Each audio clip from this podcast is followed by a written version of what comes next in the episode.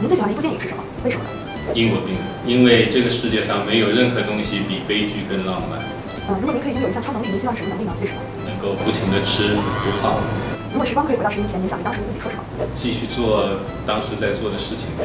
如果将数字化转型进程中的新闻自己做艺人，您认为他是什么样的？我觉得现在是个青少年期，过去三年在推介数字化业务方面，您最感到激动或者骄傲的事情是什么？应该说是最近当 Advanta 新成立了之后，我们推出了我们这个呃三条价值链的这这一系列的理论，这个 consulting 的 DCAT 呃这个方法论，我觉得是非常有原创性的。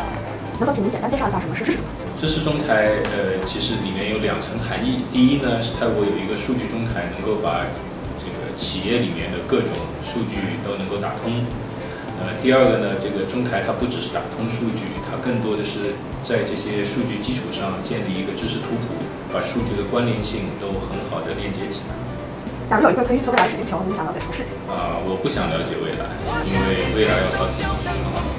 关于创新，您最想对员工说的一句话是什么？创新是一个很漫长的路程，所以嘴上少说，呃，一步一步走起来。